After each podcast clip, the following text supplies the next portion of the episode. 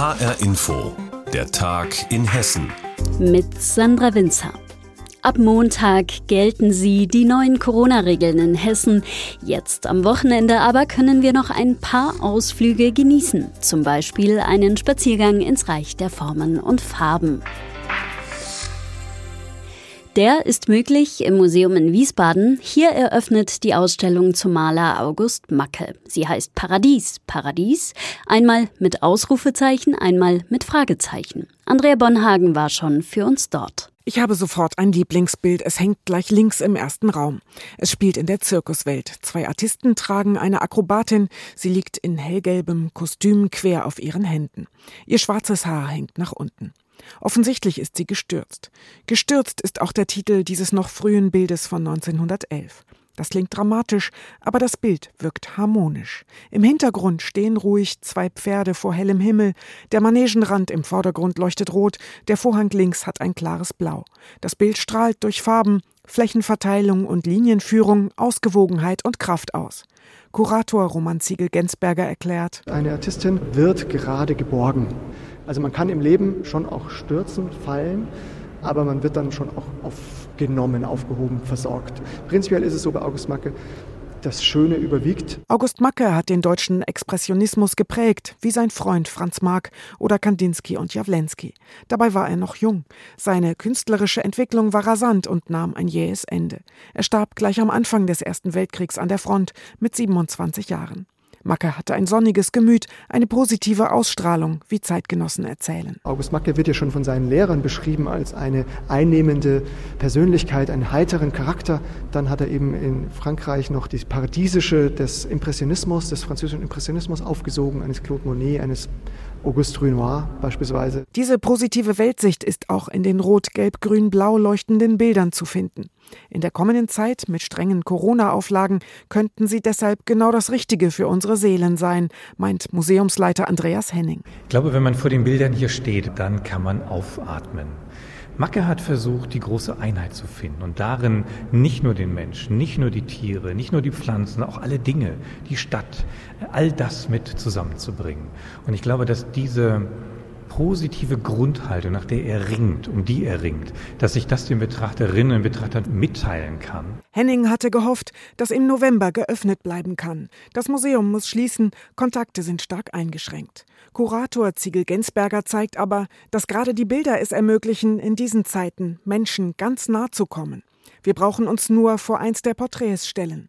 Die Gesichter auf den Bildern sind voll Offenheit und Klarheit. Wie Mackes Frau Elisabeth. August Macke selbst hat gesagt, das ist seine Mona Lisa. Sie hat auch so ein selbstvergessenes, leichtes, eventuell leichtes Lächeln, wenn man drauf schaut. So ein bisschen Melancholie kommt auch mit durch, aber ein ganz offenes Wesen. Und wir kommen seiner Frau hier ungemein nahe. Und wir dürfen diesen Augenblick des Selbstvergessenen in sich hineinhorchens, dürfen wir dabei sein. 1913 findet Macke die für ihn typischen Formen, zum Beispiel von schemenhaften Spaziergängern im Park.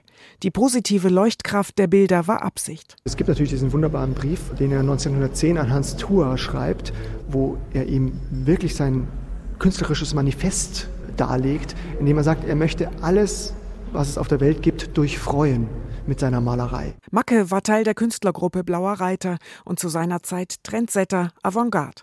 Die Bilder sind keine reine Wohlfühlmalerei, sondern modern. Sie abstrahieren und sortieren. Und manchmal bekommt das Paradies eben auch ein Fragezeichen, wie der Seiltänzer, der jederzeit neben das Seil treten könnte. Das Museum schließt am Montag, rechnet aber damit, dass es im Dezember wieder öffnen kann. Paradies, Paradies. Die Ausstellung soll bis zum 14. Februar laufen. Kurzer Einschub. In Dieburg in Südhessen haben Zeugen die Polizei gerufen zum Logistikzentrum von Pirelli.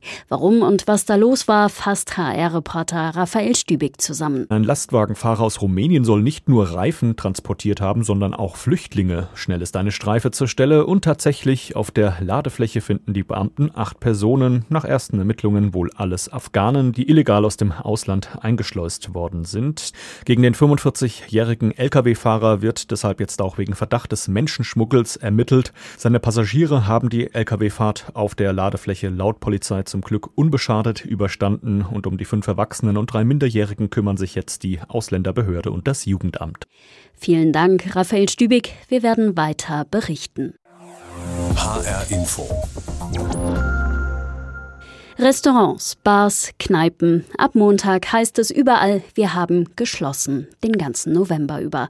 Da könnte man meinen, jetzt am Wochenende geht es nochmal heiß her, wenn viele Menschen ihre scheinbare Freiheit vor dem Lockdown Light nochmal auskosten wollen. HR-Inforeporterin Nina Michalk hat sich bei Hessens Ordnungsämtern umgehört, wie man sich dafür Kontrollen rüstet. Ich habe vor der Sendung mit ihr gesprochen.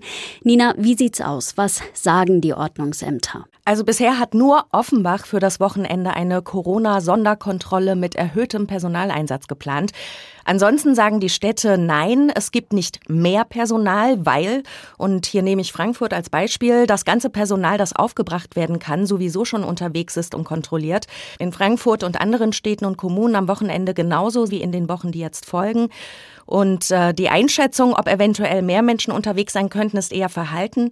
In Frankfurt, sagt die Stadt, hätten sich die Hotspots auf Plätzen und Straßen, die es bisher gab, in den letzten Wochen schon aufgelöst.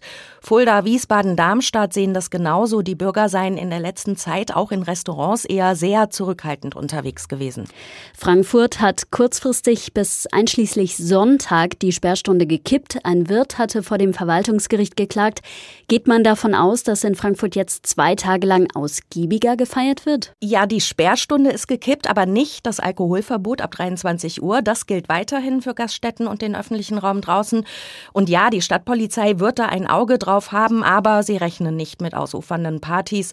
Was die Menschen in ihren Häusern und Wohnungen veranstalten, ob sie sich vielleicht dort nicht an die Corona-Maßnahmen halten, da hat das Ordnungsamt natürlich keinen Einfluss drauf. Es sei denn, es gibt irgendwo eine laute Party und ein Nachbar beschwert sich, dann gibt es natürlich die gleichen Kontrollen wie in den guten alten Zeiten vor Corona. Apropos Party, Halloween steht ja vor der Tür. Stellen sich die Ordnungsämter da gar nicht drauf ein? Doch, aber vor allem mit Appellen. Äh, Kassel hatte schon vor einer Woche Eltern, Kinder und Jugendliche gebeten, auf Halloween-Partys zu verzichten. Klar, ein leuchtender Kürbis für Kinder ist da jetzt sicher kein Problem, aber in Menschentrauben feucht fröhlich durch die Stadt oder von Tür zu Tür zu ziehen, um Süßes oder Saures einzufordern, das sei nicht angebracht. Darmstadt hat das auch nochmal eingefordert und darum gebeten, sich am am Wochenende schon langsam auf den Lockdown einzustellen. Kassel schließt übrigens schon mal vorsorglich alle städtischen Einrichtungen wie Sportanlagen, Hallenbäder, Bibliotheken und so weiter, um im Vorfeld Menschenansammlungen einzuschränken. Und überhaupt ist wahrscheinlich die beste Kontrolle für die Städte, an die Vernunft der Menschen zu appellieren, dass die die Abstandsregeln, Maske tragen und Händewaschen eben einfach einhalten. Sagt unsere Reporterin Nina Michalk. Sie hat mit Hessens Ordnungsämtern über das bevorstehende Wochenende gesprochen.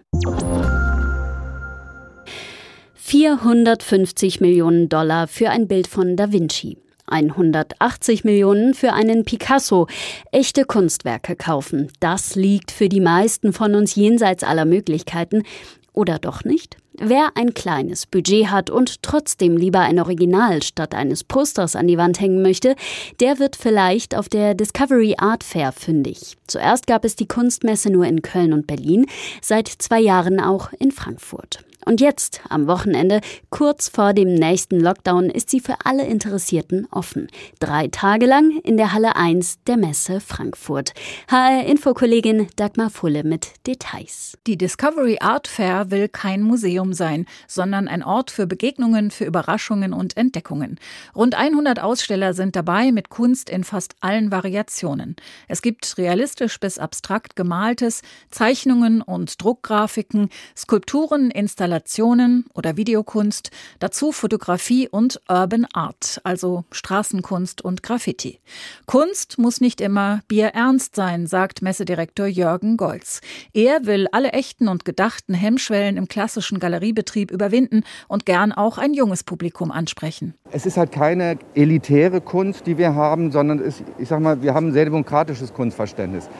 Die Preisspanne geht von 20 Euro bis hin zu solchen Skulpturen, die dann 30.000 Euro kosten. Wir haben hier wirklich nur zeitgenössische Ware. Junge Galerien oder etablierte Galerien, aber dann mit jungen Programmen. Wir zeigen Künstler direkt. die ja auch eine Vermarktungsplattform brauchen, weil wo sollen die sonst zurzeit jetzt verkaufen? Die Frage nach den Arbeitsmöglichkeiten und der Selbstvermarktung treibt die bildenden Künstlerinnen und Künstler gerade genauso um wie ihre Kolleginnen und Kollegen in der Musik oder im Theater. Wird die Messe funktionieren? Sie ist die erste nach dem Lockdown im Frühjahr und die letzte vor dem Lockdown am kommenden Montag. Messedirektor Golz versucht sich in vorsichtigem Optimismus. Das Opening das ist sehr, ich sag mal, geschmeidig und erwartungsgemäß über die Bühne gegangen. Wir hatten ein paar hundert Besucher. Es ist nicht so, dass jetzt die große Kaufpanik ausbricht, wie das für manche Sanitärprodukte eingetreten ist. Kann sein, dass die Leute sagen, Mensch, ich bin demnächst so viel zu Hause, da kaufe ich noch mal was Schönes für die Wände, was ich mir wünschen würde. Es kann aber natürlich auch sein, dass die Angst überwiegt. Eine Messe am letzten Wochenende vor dem Herbst-Lockdown. Glück gehabt, sagen die Aussteller und loben das Hygienekonzept mit Maskenpflicht, viel Abstand in der großen Halle, Desinfektionsmöglichkeiten und einem Belüftungssystem, das zusätzliche Sicherheit bieten soll. Galerist Ralf Lassmann aus Landsberg am Lech findet es überzeugend. Ich glaube, dass die Menschen mit einem sicheren Gefühl hierher kommen können, dass hier sie sich nicht anstecken und das Konzept ist sehr gut umgesetzt. Auch für mich, ich fühle mich hier sicher und habe keine Gefahr, dass ich hier irgendwie ein Risiko eingehe. Ja. Die Auswahl der Galerien und Projekte der Künstlerinnen und Künstler ist nicht dem Zufall überlassen. Sie mussten sich bewerben, um eine möglichst große Vielfalt der jungen zeitgenössischen Kunst zu garantieren. Für die Aussteller ist die Messe derzeit oft die einzige Möglichkeit, interessierten Menschen zu begegnen. Und sie hoffen, dass die auch kommen. Gerade in Corona-Zeiten, sagt Volker Kien, Künstler und Galerist aus Magdeburg. Am Anfang war klar, wir machen mit. Dann wurden die Zahlen in letzter Zeit extrem schlimm und wir waren uns jetzt nicht sicher, macht Sinn oder nicht, weil wir nicht sicher sind, ob genügend Publikum kommt, das den Aufwand rechtfertigt. Aber andererseits, es muss weitergehen. Also wir müssen irgendwas machen. Wir müssen natürlich auch unsere Kundschaft erreichen, beziehungsweise den Sammler erreichen, den Kunstinteressierten erreichen. Machen wir. Wir können uns nicht verstecken. Wir müssen jetzt mit diesem Virus irgendwie das Beste daraus machen aus der Situation sagt Volker Kien, Künstler und Galerist aus Magdeburg, im Bericht von Dagmar Fulle zur Kunstmesse Discovery Art Fair, die in Frankfurt begonnen hat. Bis einschließlich Sonntag ist sie geöffnet für alle. Tickets gibt's online. Und das war der Tag in Hessen mit Sandra Winzer. Damit sind Sie gut gerüstet fürs Wochenende. Alles Wichtige aus Hessen finden Sie wie immer auch ständig aktualisiert auf hessenschau.de.